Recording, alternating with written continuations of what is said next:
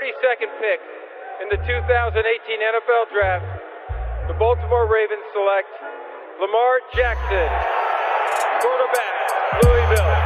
All right. Hey! Creativity. Number two, Derek Jeter. I love me some Steph Curry. Steph Curry is the greatest shooter in the history of basketball. Curry drive, scoop layup. Oh, beauty from Steph Curry. If I play basket, I could play with LeBron without a problem. And if they need help, I'll help them. Moore told us, and now we have an altercation. Alex Ovechkin pounding away on Andrei Svechnikov, who's down. That one right there made you the greatest player of all time.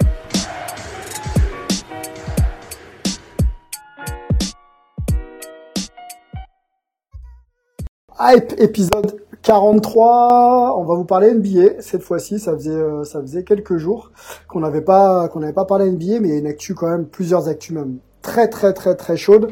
Donc à chaque fois que ça hype en NBA, on est là. Euh, L'équipe, bien sûr, qui va m'accompagner pour débriefer un petit peu l'actu de la reprise, 22 décembre ou 18 janvier. Euh, on, fera le point avec avec avec les gars et on aura aussi euh, un petit sujet sur les Nets puisque D'Antoni rejoint, en rejoint pardon les Nets en tant qu'assistant coach de Steve Nash. Euh, Ime Idoka aussi fait partie de l'aventure donc ça commence vraiment à être très très très très sérieux le projet des Nets. On va essayer de, de, de parler de tout ça donc avec Angelo qui est avec nous. Salut Angelo. Bonsoir à tous, euh, salut Sylvain, content de- d'entendre ta voix qui m'avait manqué, hein, ça fait quelques semaines et je commençais à avoir un petit peu de relapse là. Content de t'en- t'entendre aussi mon gars, bouge pas. On accueille Mel qui est toujours à San Francisco. Salut Mel. Salut tout le monde. Ouais, comme comme Angelo, c'est vrai que ça faisait ça fait ça fait quelques ça fait quoi deux semaines qu'on s'est pas qu'on s'est pas parlé, qu'on n'a pas fait un épisode, donc ravi d'être de nouveau parmi vous avec la Hype Family. Yeah, New York est là aussi. Antoine, salut New York. Salut Paris, salut San Francisco, salut tout le monde. Euh, bah moi ça fait encore plus longtemps. J'étais pas là sur les derniers, donc euh, clairement gros manque aussi. Yes, et bah les gars, euh, on va pouvoir se remettre à jour ensemble. Euh, on va introduire avec la reprise de la saison. On a entendu pas mal de choses et lu pas mal de choses là sur les réseaux sociaux et, dans et dans tous les bons newspapers. La NBA souhaite reprendre. Ça y est. Maintenant, quelle date? On va parler avec vous du premier scénario. Il y a un premier scénario qui est tombé euh, pour le 18, euh, 22 pardon, excusez-moi. Je commençais déjà à me à me m'en mêler les pinceaux. Le 22 décembre prochain, donc c'est dans pas si longtemps, la NBA souhaite souhaite euh, reprendre. Alors il y a des discussions euh, qui devaient s'arrêter d'ailleurs au 30 octobre euh, avec euh, donc le syndicat euh, des joueurs. Ça a été repoussé au 6 novembre, donc une semaine pour réfléchir à, à ce scénario. Les gars, on va essayer de schématiser un petit peu. L'idée c'est de bah, de reprendre pour la NBA le plus tôt possible euh, pour préserver déjà une saison euh, traditionnelle avec euh, un nombre de matchs qu'on a l'habitude d'avoir. Donc ce serait quand même 10 de moins. On parle de 70 ou 72 matchs. Et surtout, bah, sauvegarder le business et, euh, et les droits télé. Euh, tiens, Mel, qu'est-ce que tu penses de cette euh, volonté farouche, parce que j'ai l'impression que c'est ça, de la NBA, à reprendre le plus tôt possible Ouais, je pense que l'aspect financier est le, nerf de la guerre, comme on dit. Donc si tu reprends plus tôt, je pense que c'est le c'est le entre guillemets le seul avantage, c'est-à-dire que tu peux avoir tes 70, 72 matchs, tu gardes tes contrats télé, t'as pas besoin de peut-être de rouvrir ce dossier qui peut être épineux s'il est est réouvert et servir de précédent pour la suite. Et euh, aussi vu que la NBA, je pense que maintenant comprend qu'ils vont pas pouvoir avoir de fans dans les salles avant euh, bah, avant c'est pas trop quand, euh, euh, peut-être plus vers la fin de la saison, donc autant commencer plus tôt. En commençant plus tôt, t'évites aussi de, de te retrouver avec ce qui s'est passé cet été, c'est-à-dire être en concurrence avec d'autres sports et aussi être en concurrence avec les Jeux, les Jeux Olympiques si jamais les Jeux Olympiques euh, ont bien lieu en, j'ai plus les dates, mais je crois fin juillet, euh, fin juillet, Fin quoi. juillet, ouais. Mhm. Donc c'est pas Mhm, euh, mhm, donc sur le côté financier, c'est ça fait ça fait sens.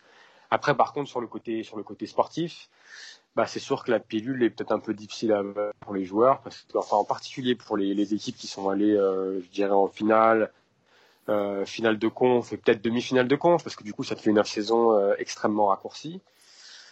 Donc est-ce qu'on va voir des équipes si jamais ça repart fin décembre des équipes qui vont qui vont user et abuser du load management parce que les stars vont vouloir recommencer un peu tranquille? Et puis aussi, il y a le, il y a l'aspect euh, logistique pour toutes les équipes, c'est-à-dire que si tu as draft le 18 novembre, free agency, euh, les dix derniers jours de décembre et training camp qui commence euh, début décembre, ça va être, euh, ça, ça, ça, va être, ça va être, ça va être furieux, quoi. Ça va être un rythme très court. effréné. Donc c'est, c'est ça qui, euh, qui, qui pose un peu des questions de la faisabilité du, euh, du départ, euh, du départ de la décembre. Antoine, euh, il y a des chiffres qui sont sortis cette semaine. Euh, la NBA a communiqué euh, sur une chute, une chute importante euh, des revenus. hein. Bon, on l'a dit, hein, pas de pas de ticketing, pas de public dans les salles, euh, et puis des droits télé qui ont qui ont- qui ont chuté. Euh, 10% de baisse. Euh, là, il y a quoi? 8,3 milliards. Voilà, ma page a toujours un petit peu de mal à s'afficher. 8,3 milliards de pertes. Est-ce que euh, clairement le le pushback des de la NBA, c'est vraiment, lié au fait qu'il n'y a plus d'argent dans les caisses, il faut vite reprendre.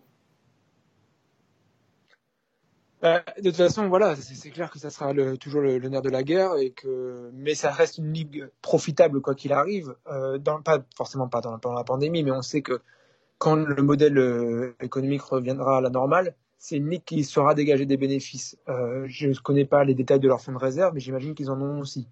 Donc, euh, la NBA va pas euh, vi- vivre une catastrophe financière euh, dans le sens où elle va pas euh, faire banqueroute, mais euh, clairement, ils essayent quand même de tirer un maximum de profit, parce que c'est la mission de la NBA, en tant que propriétaire, donc il faut bien qu'ils arrivent, et puis même du, du NBPA, du syndicat des joueurs, il faut bien aussi réussir à, à garantir le maximum des contrats que, que les joueurs ont signés.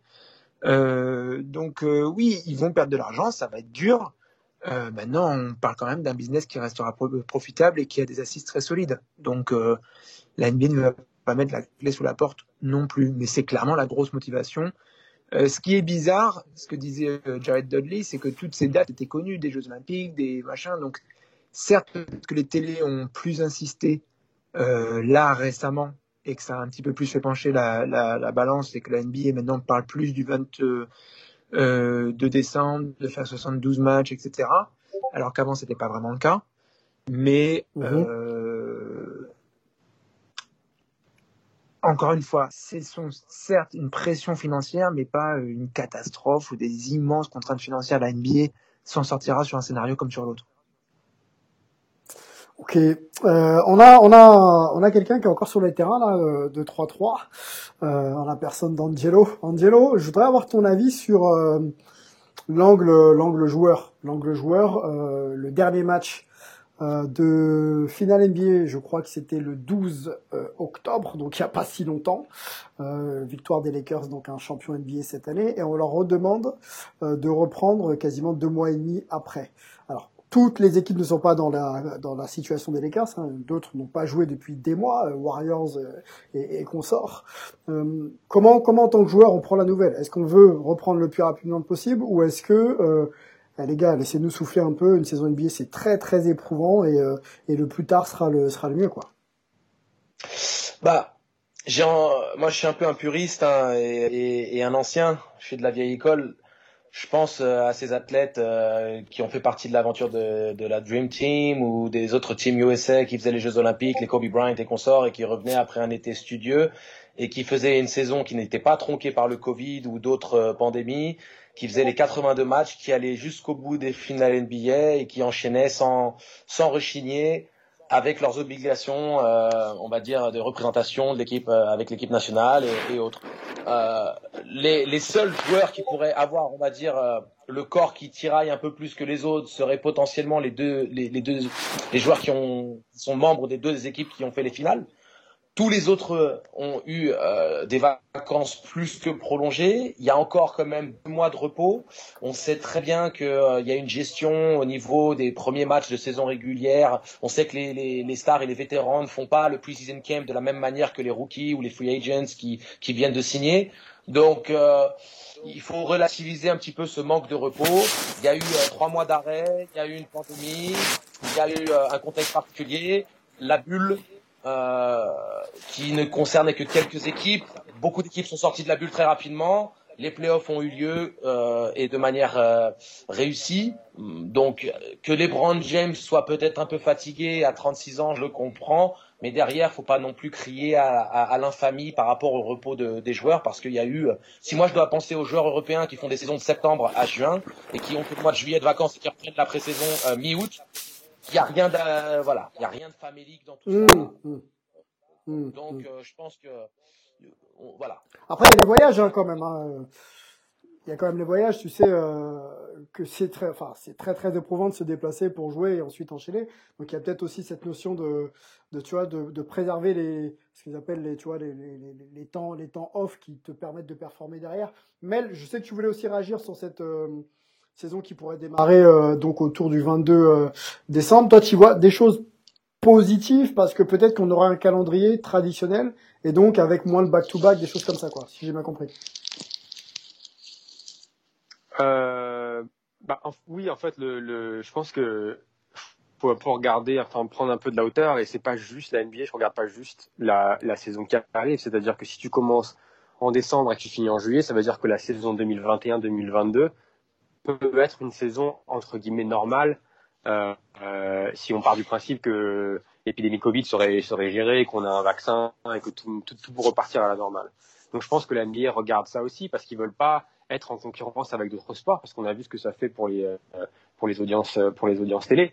Et après il y a aussi le si tu commences plus plus tard, même si comme le disait Antoine, même s'ils vont perdre de l'argent, ils vont vont pas mettre la clé sur la porte.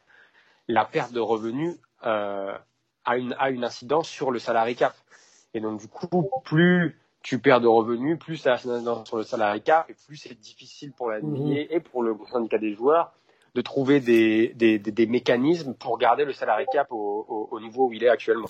Donc c'est c'est compliqué, c'est pour ça que, comme on disait, vu que l'argent est le nerf de la guerre, je pense qu'ils vont quand même réussir à trouver un, un accord pour un pour une départ de saison, je pense plus plus tôt, enfin plus vers décembre que janvier à mon avis, parce qu'au final les, les, les proprios ont, ont trop à perdre, les joueurs ont trop à perdre également. Donc, euh, donc je pense que les, les joueurs vont, de, ouais, vont devoir, euh, un peu comme le disait euh, Angelo, un peu ravaler leur fierté. Et bon, deux mois de vacances, c'est pas non plus, euh, c'est pas non plus la fin du monde, quoi. Antoine, on parlait de ticketing tout à l'heure. Euh, je crois que tu as eu des, des, des retours des franchises NBA sur, euh, sur cet aspect-là? J'en j'en ai eu, j'en- ai eu deux euh, cette semaine parce que je veux voir un petit peu ce qui se passait de ce côté-là. Et voilà, ceci, je l'ai pas bien exprimé quand tu me posais la question tout à l'heure. On sait tous que la saison, euh, en gros, euh, là, on va l'appeler 2020-21, euh, elle, est, elle va être tronquée, elle va être bizarre, elle va pas être normale. Ils vont devoir aménager des choses par rapport aux schedules, ce qui d'ailleurs fait salir au, au calendrier, notamment sur pour protéger certains joueurs qui ont joué tard, certaines équipes vont commencer plus tard, etc. Euh, il va y avoir beaucoup moins de voyages puisqu'on va essayer justement de laisser les équipes, par exemple ici sur New York, où ils vont jouer un ou deux matchs contre les Knicks, pareil contre les Nets, pareil contre les Sixers, et peut-être juste faire le voyage en bus euh, à, la, à la salle et pas aller faire un autre hôtel, etc. et tout. Euh, enchaîner derrière peut-être que sur Boston. Toronto va devoir trouver euh, une autre ville où s'installer, puisqu'il faudra qu'ils soient aux, Ouais. États-Unis, vu qu'ils peuvent On pas avoir parlera, de, ouais. de voyage, etc. Peut-être faut se caler du côté de Boston ou quelque part. Euh, c'est- Je n'ai pas beaucoup de détails là-dessus, mais ça pourrait être un plan pour avoir un, un petit hub euh, là-bas aussi. Euh, Mhm. Donc voilà, euh, il va tout ça pour dire que, encore une fois, ils savent que de toute façon cette saison va pas être normale. L'espoir que peut-être vers mars ou quelque chose comme ça, on arriverait à avoir une situation où les, les fans peuvent revenir dans les salles, ça n'est pas le cas. Moi, les derniers retours que j'ai de ces personnes en ticketing euh, de, de franchise NBA, c'est on se dit qu'on aura quasiment une saison blanche. On fait entrer du monde, ça sera peut-être un quart, un tiers de la salle, euh, des abonnés, des suites. Les mecs assument qu'ils sont en suite, donc ils gèrent eux-mêmes leur groupe. Euh, mais Mhm. ce genre de choses, pas être euh, clairement pas une salle normale. Clairement pas. Ils savent que c'est quasiment injouable maintenant le, le- ce- de se dire que ça pourrait arriver même vers avril, mai, juin. Donc c'est aussi ça qui fait que voilà, il y a, il y a- il y a eu les, il y a eu les télés, il y a aussi ce truc qui se disent que le ticketing ne reviendra pas. Euh, donc du coup, euh, ouais, la NBA fait euh, le max pour essayer de quand même de garantir des revenus par-ci par-là. Mais par contre, la vraie euh, un peu lueur d'espoir, quoi, la sortie du tunnel, c'est de se dire normalement, c'est bon, 2021-2022, on revient sur un, normale. rythme normal traditionnel voilà, de la NBA, de, de, de, de spectateurs, etc. Donc, euh, ça, il y a euh, Melvin qui nous envoie une très bonne stat. En gros, euh, ça dépend toujours des franchises, etc. Mais euh, 50% pour les, les télé, 40% c'est le ticketing et 10% le reste. Donc clairement, le ticketing c'est très important. Et voilà, la NBA est en train de se faire une raison. Ok, je, je découvre aussi les chiffres. Je pensais pas que le ticketing pouvait monter jusqu'à 40% quand même de- du revenu de- de- d'une franchise. C'est énorme. Quand on voit ce qui s'est passé là euh, cette année, on peut se dire que des franchises comme les Warriors, hein, qui avaient euh, investi dans une nouvelle salle et qui comptaient vraiment euh, commencer à amortir en, en accueillant son public, ça peut vraiment poser problème dans le développement, même des franchises qui sont tout en haut. hein. Je parle des Warriors, euh, les Knicks, etc. Sur le plan business, ça peut quand même pe- peser dans la balance. Euh, soyez patients donc du coup et euh, misez peut-être sur une, une saison un peu anormale pour que derrière ça puisse redevenir un petit peu plus classique. Euh, si j'ai bien compris, les gars, on va rentrer dans la big hype news euh, de la semaine et, euh, et on y va tout de suite. Ça se passe à Brooklyn. Euh, on, on a eu à gérer l'arrivée de, de Kevin Durant. On a maintenant à gérer l'arrivée euh, de Mike D'Antoni, d'Amare Stoudemire, de Ime Udoka, donc un staff XXL pour euh, entourer une franchise qui a su bien travailler avec euh, avec euh, avec son prédécesseur dont j'ai- plus le nom français, Kenny Atkinson, voilà. Et, euh, et aujourd'hui, bon, j'ai l'impression qu'on passe vraiment la vitesse supérieure. Angelo, euh, qu'est-ce que toi ça t'inspire que d'avoir euh, alors des, des, des, joueurs qui n'ont pas, enfin, des, des personnalités qui n'ont pas forcément gagné en tant que coach? D'Antoni euh, n'a pas gagné, Steve Nash donc il arrive mais n'avait pas gagné aussi en tant que joueur. Qu'est-ce que ça t'inspire, tu vois, d'avoir vraiment ce, ce type d'expérience quand même euh, sur le banc pour amener euh, et Kyrie peut-être euh, au, au, au plus haut. Bah, j'ai, je pense que j'ai un petit peu la même appréhension que pas mal de monde vis-à-vis de la légitimité euh, de, de certains choix quand il est question de recruter des nouveaux coachs, quand on ne les connaît pas. Et quand on, on prend euh, la science du jeu et la carrière euh, dantesque des joueurs qui deviennent coachs par la suite, euh, les Jason Kidd, les Mark Jackson, des, des gens qui ont des, une, des légitimités, qui sont dans les classements all-time, que ce soit en passe décisive, en scoring ou peu importe. Euh, paradoxalement, j'aurais voulu qu'un mec comme Patrick Ewing ait la même opportunité euh, avec les Knicks par exemple ou avec une autre franchise NBA bien avant même les, les, les Charlotte Hornets de coacher tel qu'a Mhm. cette opportunité euh, Steve Nash maintenant. Donc moi je suis pour, je suis pour que les grands QI, les grands, les grands scientifiques de notre sport aient une opportunité de partager leur, euh, leur science, de partager leurs connaissances et leur expérience. Donc Steve Nash, on sait que c'est un très bon communicant, on sait que c'est un mec qui aime le sport dans sa globalité. Il, il a, je pense, un type de, de, de management qui va être un petit peu innovant par rapport à ce qu'on peut voir euh, euh, dans, dans le standard, euh, on va dire dans le profil standard euh, d'un coach de basket. C'est un mec qui aime le foot, c'est un mec qui aime le hockey, c'est un, voilà, il est canadien, faut pas l'oublier. Donc il a une culture sportive qui est quand même un peu plus développée. Il, est, il a été au contact d'au- d'autres sports. euh, qui, lui permettent peut-être d'améliorer son management. Il est, il est beaucoup dans l'échange avec les gens par rapport à ce qui, ce qui fait le bon coach, pas un bon coach, avec les sportifs, ce qu'ils aiment, ce qu'ils aiment pas. Donc, je pense que tout ce qu'il a pu accumuler comme information, on va dire euh, en coulisses, vont forcément, toutes ces informations vont lui servir en tant que head coach. Il a su s'entourer. Maintenant, on sait que Stephen A. Smith est tombé sur euh, sur le choix euh, Oui. de de- d'Anthony en disant que voilà, c'est un, c'est un grand chanceux euh, et qu'en gros, euh, comme pas mal d'autres hein, dans le dans le milieu, il, il a pu être, on va dire, il a pu bénéficier du copinage ou des relations qui- qu'il a entretenues durant de longues années pour avoir un job. Ça a été un peu la même chose avec mon coach à l'université à Oregon State. hein. Une fois qu'il a été viré d'Oregon State, il y a un ami à lui, Montgomery, qui coachait à UC Berkeley, qui lui a donné un, job d'assistant.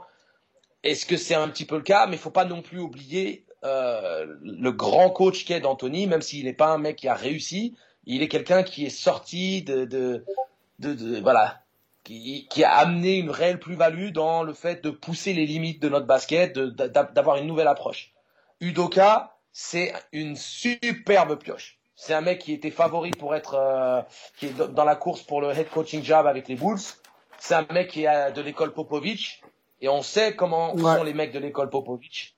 Donc, ce que j'apprécie beaucoup, et je sais On qu'on en parlera dans l'autre podcast euh, avec, euh, avec les Sixers, c'est que avant de commencer par les joueurs, on commence par structurer le- les, les dirigeants et le coaching staff. Et c'est par là que ça commence. Angelo, Donc moi, je pense Angelo, que- je vais, je vais, tu- Ouais, tu vas, tu vas reprendre tout de suite parce que je, je, je sais que tu as des choses à dire sur le sujet. On va juste euh, resituer un petit peu les relations euh, qui, ont, qui permettent aujourd'hui à D'Antoni peut-être d'arriver un peu plus facilement que d'autres euh, euh en tant qu'assistant. Bon, D'Antoni a coaché des, des, des, grosses franchises, donc il a quand même ça pour lui. Euh, donc il a été le coach. Il a été le coach d'Amaris Stoudemire et euh, et de Steve Nash entre 2004 et 2008 pour Steve Nash. Hein, Steve Nash qui prend deux MVP quand même, sans prendre de titres, mais deux titres de MVP euh, sur euh, euh, sous sous D'Antoni. Donc c'est pas rien. Ime Idoka qui a été champion NBA sous sous Greg Popovich, Jack Vaughn qui a aussi joué sous Greg Popovich. Donc on a quand même des références euh, qui permettent aujourd'hui de voilà de revendiquer à ces postes de de assistant coach. Euh, moi j'ai des euh, j'ai des questions pour pour toi et, peut-être Mel et, Antoine sur maintenant le style le style de jeu que les Nets vont pouvoir avoir avec avec ces coachs là référencés offense time. Et, euh, et peut-être pour euh, pour la partie pour la partie Jack Vaughn et la partie Doka euh, vraiment structurée l'école Popovich on fait des choses simples et ça marche. Quel style de jeu on, doit on doit je, ouais, je veux bien un petit peu parler du contexte. Quand Kenny Atkinson part de Brooklyn des Nets d'un plus ou moins comme un accord ou en tout cas de une pensée commune qu'il n'y arrivera pas euh, vu euh, les conditions qui sont posées, qui n'ont jamais été très bien détaillées, mais on voit à peu près d'où ça vient, euh, notamment du côté des joueurs.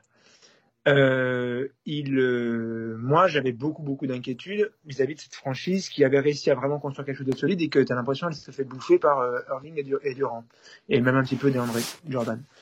Euh, là, je trouve que ce que Sean Marks fait, c'est quelque chose d'extrêmement intelligent. Il prend un Steve Nash, donc un players coach, comme on dit, un coach qui va être vers les joueurs parce que c'est lui-même un joueur et que les joueurs peuvent écouter.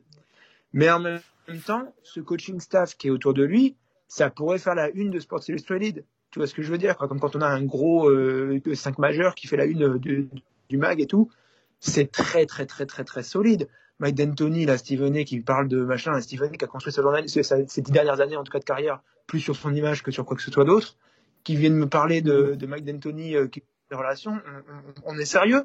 On a vu les pourcentages de, de victoires de, d'Antoni qui ne lui, ne lui vont pas que, ne lui reviennent pas qu'à lui. Mais bon, ça, ça, reste un joueur qui sait faire gagner des équipes. Euh, après, moi, je trouve qu'il a ses limites et peut-être que justement de l'avoir dans un rôle de coach offensif, euh, vraiment focalisé sur l'attaque, c'est très bien. Et puis d'être là pour un peu faire mentor sur Steve Nash et tout, donc ils ont une relation privilégiée. Génial. C'est surtout ça, j'ai l'impression. J'ai vraiment que c'est l'impression que c'est ça. Voilà, il y, a, rien à, y a rien à redire là-dessus si ça marche. Après, mais au moins dans le, on sait, on sait pas si ça marchera ou pas, mais dans, dans l'idée, c'est très très bien pensé. Sean Marks reprend la main là-dessus. Il rajoute Ime Udoka, qui est un excellent coach défensif, excellent, qui a fait passer la, la défense de, de Philadelphie euh, de médiocre à bonne, voire très bonne, euh, même si Philadelphie a ses errements entre être à la maison et pas à la maison, mais ils ont des stretches où ils sont dans le top 3 ou top 5 des défenses NBA à certains moments la saison dernière. Top 10 dit Mel, ouais, top 10 dit Mel, donc c'est déjà pas mal, ouais. Oui, sur la, sur la saison, et puis il y avait, il y avait vraiment des stretches où ils étaient très très très très très forts, quoi. Donc, euh, avec pourtant tous leurs errements, oh. etc. Mais tu, sais, euh, tu sais, Antoine, euh, quand, euh, quand Sylvain me posait la question par rapport au style de jeu que, que, que vont pratiquer les, les Nets, en fait, c'est très simple.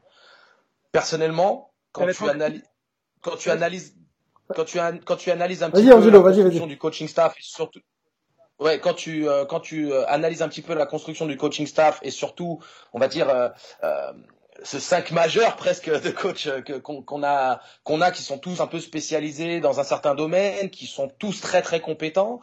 Euh, je, je, fais juste une parenthèse extrêmement rapide. D'Anthony, je pense pas qu'il aurait accepté le head coaching job où que ce soit. Il est un petit peu atteint et, et usé, mais par contre d'être mentor, un peu assistant, où il a plus la pression sur les épaules de devoir gérer tout, on va dire tous les, les aléas, des victoires, des défaites, mais plus d'être dans un aspect plus tactico-technique et de pas se soucier du reste, je pense que ça va lui faire beaucoup de bien. Donc maintenant, le style de jeu, ça va être euh, place à l'attaque et à la liberté en sachant que ça va être en, en faisant des stops, c'est-à-dire faire des stops, défendre très très dur et pousser la balle en avant euh, avec une, euh, une liberté dans les sept premières secondes de prendre les premières intentions et d'avoir un jeu très délié en attaque. Je pense que c'est vraiment ce sur quoi ils vont s'appuyer. Ils ont le, les assistants qui vont s'occuper de la défense. Steve Nash va s'occuper du management humain et D'Antoni va mettre en place tout ce qui est l'attaque. C'est quand même très alléchant et c'est bien pensé. Sean Marks a vraiment fait du très bon boulot. Voilà, Nash justement a dit qu'il n'était pas sûr que ça soit du 7 seconds or less et tout, que pour lui, ce qui va être très important, c'est de apprendre le groupe, et c'est là où Jacques Vaughan a un vrai euh, atout, et c'est pour ça que je dis que tout le coaching staff autour de, Steve Nash est quand même génial, les conditions qui lui sont données sont exceptionnelles. Euh, il a un Jacques Vaughan qui connaît très bien le groupe, puisqu'il est assistant de Kenny Atkinson et qui est devenu euh, le coach intérimaire, on va dire, sur la saison et sur la bulle. Euh, il, euh, et puis il faut voir tout le coaching staff qui a, euh, les player dev, etc. et tout qu'il y a derrière. C'est solide à Brooklyn, hein, c'est pas pour rien qu'ils ont construit ce qu'ils ont construit euh, les Nets. Euh, Mhm. Mais on n'est pas du style qu'ils vont avoir. Je pense qu'il va laisser ça se développer. Euh, certainement, il va y avoir du pick and roll, du pick and pop, etc. Mais on- il a l'air de vouloir laisser un petit peu le groupe prendre la parole, prendre la main, voir un petit peu ce qui se développe et ça va se construire de manière assez organique. Il n'arrive pas avec des choses préétablies, ça va être ci, ça va être ça, même s'il a D'Antoni avec lui, même s'il a Stoudemire. Ça reste, on va un petit peu voir le groupe et comment ce groupe arrive à former une identité de jeu, etc. Ce que je trouve intéressant. Mais encore une fois, ce que, le truc, moi, en tout cas, que je retiens le plus, c'est que Marks reprend la main sur des joueurs qui étaient en train de prendre le contrôle de sa franchise. Parce qu'il faut savoir aussi que c'est pas Sean Marks qui allait chercher KD et Kyrie et DeAndre Jordan. Les gars se sont retrouvés à 3 du matin à dire allez c'est bon on part à Brooklyn. Donc euh, et en plus et après ils font pousser un coach vers la sortie. Donc là je trouve qu'il y a vraiment une dynamique qui est au moins très bien pensée. On peut pas. euh, Et du coup, du coup, Antoine, Antoine, Antoine, euh, où sont les vrais leaders alors pour, pour le coup? Est-ce que ça se rééquilibre pas? Un petit peu, un petit peu sur le banc Je dois prendre un coup de fil euh, pour mon internet. Désolé, je le prends tout de suite. Désolé. Eh ben, prends, prends, prends, prends, y a pas de problème. C'est Mel qui va nous répondre. Mel, où sont les vrais leaders À l'image un peu de l'Euroleague, moi je fais une petite comparaison avec l'Euroleague, même si c'est un, monde à, part, où, où les coachs, euh, Obradovic et, compagnie, sont euh, les mecs qui tiennent euh, tout. Et les joueurs exécutent. Alors NBA, c'est un peu l'inverse. On sait que c'est une ligue un peu de joueurs. Est-ce que là, c'est pas un peu rééquilibré avec justement euh, des, des leaders de projet qui sont sur le banc et puis des exécutants que seront des exécutants de très haut niveau, hein, que seront Kyrie et, et KD Je pense que c'est jamais, c'est jamais tout blanc ou tout noir. De toute façon, c'est toujours un, mix de, un, mix des deux. Bien sûr que tu vas avoir des leaders sur le terrain, KD et Kyrie, mais ça va être un, process euh, participatif. C'est-à-dire que comme le, comme mettait en avant, euh, je crois d'ailleurs Angelo et Antoine sur le, le style de, de Nash, c'est quelqu'un qui va être vraiment, euh, qui va demander aux joueurs leur avis, qui va, qui ils, ont ce staff là justement pour utiliser les expériences d'un mec comme D'Antoni, d'un mec comme Jack Vaughn, de Ime Udoka et aussi de, de Sean Marks parce que Sean Marks aura son aura son mot à dire. Donc pour moi c'est vraiment un, ce sera vraiment quelque chose de quelque chose de participatif. Et pour revenir sur le sur le euh, sur le style. Euh, style, ouais. Je pense que même le style, le style en particulier, le style offensif, je suis d'accord sur le fait que Nash arrive pas forcément avec avec un système qui soit prêt ou défini, mais par contre, on sait qu'il a quand même une, une, une philosophie de jeu qu'on on la connaît, et je pense que que ce soit pour moi, ça va être un mix entre ce qu'on a vu à Phoenix, donc avec lui et Anthony, mais aussi ce qu'il a vu à Golden State et la façon dont Steve Kerr, euh, donc ce, ce, ce côté très euh, très collectif de la balle qui bouge, du, rythme, qui a aussi un peu de, qui a forcément des, euh, des influences du, du, du, côté de Phoenix. Et après, ce qu'on a vu à Houston avec, avec des ISO, parce que Durant est aussi parti de Golden State parce qu'il avait un peu, euh, il avait envie de jouer un peu plus en ISO. Donc je pense que ça va être un sorte de best of both worlds entre jouer très, avoir un gros rythme, faire bouger la balle, faire le mouvement des joueurs, mais aussi donner des ISO, donner des, euh, donner des, des, des, pick and roll à Kyrie et à KD parce que bah, ce sont les peut-être les, des, dans le top 5 des meilleurs joueurs dans ces, euh, dans ces situations-là. Donc ça va être vachement intéressant. Mais je finirai Mhm. rapidement en disant que pour moi, la grosse, euh, ce qui fera la différence, ce sera pas, ce sera pas d'Anthony, ce sera pas l'attaque, ce sera la défense. On l'a vu, on le voit, on le voit chaque année. Il faut que tu aies une défense qui soit dans le top 5 ou un minima dans le top 10 pour espérer avoir le chance de gagner le titre. Donc le, le, le rôle de Doka pour moi ça va être un peu le, facteur X euh, de, tout, ce, beau monde à, à trois questions, une, chacun pour finir, euh, euh, et tu reprendras Angelo sur ton idée et tu répondras aussi à ma question et on va conclure là-dessus. Une question pour vous, donc chacun. Angelo, l'influence de ce coaching staff sur Kyrie, euh, on sait que, on sait, on a l'impression plutôt de loin comme ça qu'il n'est pas si facile que ça à gérer.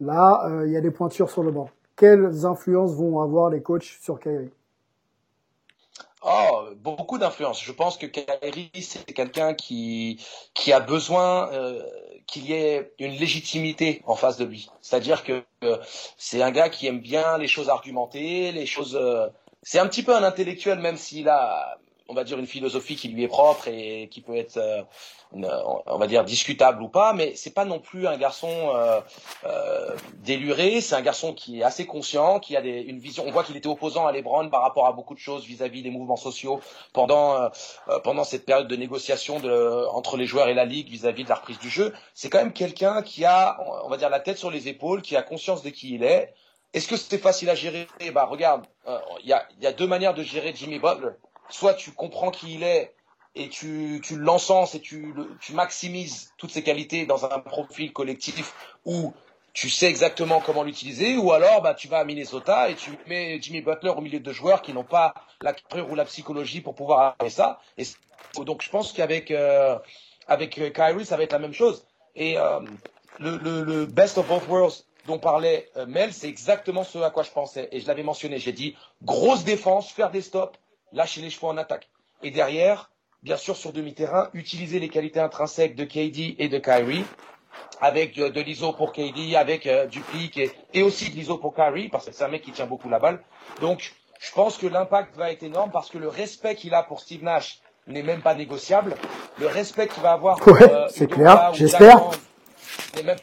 Non, mais ça ne l'est pas, tout simplement. C'est compliqué quand tu penses à un mec comme David Blatt, qui pourtant est un, excellent coach, mais qui, pour euh, les Américains, euh, ne représente pas quelque chose de particulier. Steve Nash représente quelque chose. Steve Nash peut te dire, voilà mon garçon, moi c'est la science du, basket, et en plus je veux que tu réussisses, et si tu ramènes le titre, je vais t'aider à écrire ta legacy encore plus, au-delà de ce que tu as pu faire aux côtés de LeBron, maintenant tu peux le faire de toi-même.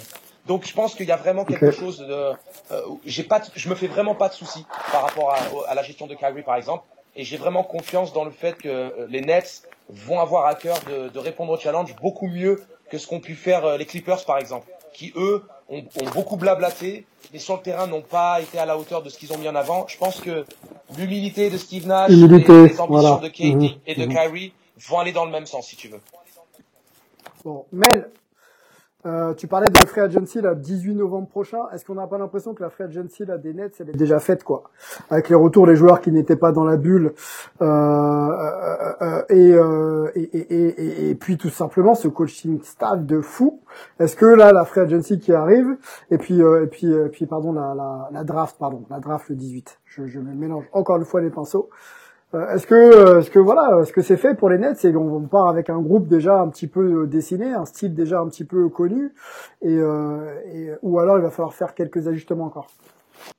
Je pense qu'ils vont sûrement déjà va falloir réussir à resigner Joe Harris parce qu'ils vont avoir besoin de, shooting autour de Kyrie et, de, et KD pour leur donner, des espaces. Après, il y a les, dossiers Dinwiddie, il y a les dossiers Caris Levert euh, qui est aussi un peu dans le même style que qu'un qu'un Kyrie, qu'un KD qui a besoin quand même de la de la de la balle pour être pour être performant. Donc est-ce qu'ils vont peut-être dans un premier temps attendre de voir ce qu'ils ont et de laisser un peu Nash euh, analyser son analyser son équipe et peut-être faire des trades à la à la avant la avant la deadline? Euh, mais à voir mais je pense que euh, oui déjà c'est sûr quand tu quand tu récupères euh, quand tu récupères Kyrie et KD c'est quand même deux grosses deux, deux gros morceaux donc à voir comment comment la, la mayonnaise va prendre. Euh, mais après je serais pas je sais pas dans quel état est leur euh, est leur cap mais euh, mais je serais pas étonné de voir quelques joueurs quelques vétérans s'ils n'arrivent pas à, à, signer quelque part à avoir un gros contrat quelque part les signer peut-être un an à, à Brooklyn si Brooklyn a le a le cap space pour. Donc euh, donc à voir.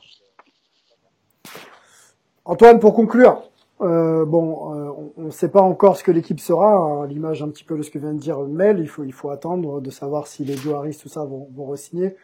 Euh, Est-ce que ça fait pas d'eux, malgré tout, des prétendants, euh, allez, au final de conf, voire plus en l'état tu vois, avec ce coaching staff, encore une fois, est-ce que, est-ce que la lumière est pas sur eux, quoi, maintenant hein? Pas complètement. De toute façon, déjà depuis la signature de KD et Kyrie, même si on savait que KD jouerait pas, euh, on, se disait que c'était voilà une force en présence qui allait euh, euh, clairement je partir pour jouer finale de conf et titre comme tu le dis. Donc encore plus là. mais bon, moi je croyais beaucoup en Kenny Atkinson, donc je ne pense pas que ça. J'ai pas plus d'espoir pour eux parce qu'il y a Steve Nash et ce coaching staff là. J'avais beaucoup beaucoup d'espoir en Kenny et son coaching staff, toute, toute, toute la philosophie qu'il y avait derrière les Nets, en fait. Euh, j'ai eu très peur qu'à son départ, tout ça se perde. Et, et là, je trouve que cette reconstruction était vraiment un, un bon compromis, quoi. Voilà. Euh, c'est plus qu'un compromis, c'est une sortie vers le haut de, de cette situation un peu euh, pas terrible qui s'était passée. Ok. Euh, J'ai une question là. je voulais conclure là-dessus, mais une question qui me qui me taraude un petit peu. Euh, en quoi cette équipe peut être vraiment différente de l'équipe qui avait réuni, euh, souvenez-vous, Kevin Garnett, Paul Pierce euh, à Brooklyn là il y a quelques saisons, euh, donc des, des, des, stars. Il y avait le meneur aussi Deron Williams. et cette équipe avait été un gros gros flop. Vous souvenez-vous de cette équipe? Alors, En quoi ça peut vraiment être différent là de les Nets de cette saison? Sylvain, Sylvain. Allez les gars, allez, allez, En, non, en quelques, en quelques secondes. venir, en quelques secondes. En, trois secondes, tu fais venir les mecs en fin de cycle, mais fin de fin de cycle pour essayer de faire un miracle, alors que là, t'as les mecs qui sont en pleine force de l'âge. KD en pleine prime, Kyrie en pleine prime, t'as des jeunes joueurs, euh, Joe Harris et consorts qui sont euh, prometteurs et déjà performants. Donc, euh, dans, par rapport au, au, au, standard NBA actuel, ils sont euh, armé et comme il on va dire bien pensé, bien construit pour être performant tout de suite. Les, les Nets d'antan, c'était un pari qui n'a pas fonctionné, mais ils étaient un peu cramés les mecs. C'est, ils ont quand même un, un, profil différent maintenant. Ok, bon, on finit euh, le 43e numéro de Hype sur tes propos. Euh, merci les gars d'avoir été là. On se retrouve très vite. On parlera euh, dans un prochain pod des Sixers. Ça a bougé pas mal euh, au niveau du coaching staff aussi. On verra si c'est suffisant. Les gars, merci d'avoir été là. Merci de nous suivre. Toujours aussi nombreux euh, sur, euh, sur les ondes de Hype. À bientôt. Ciao.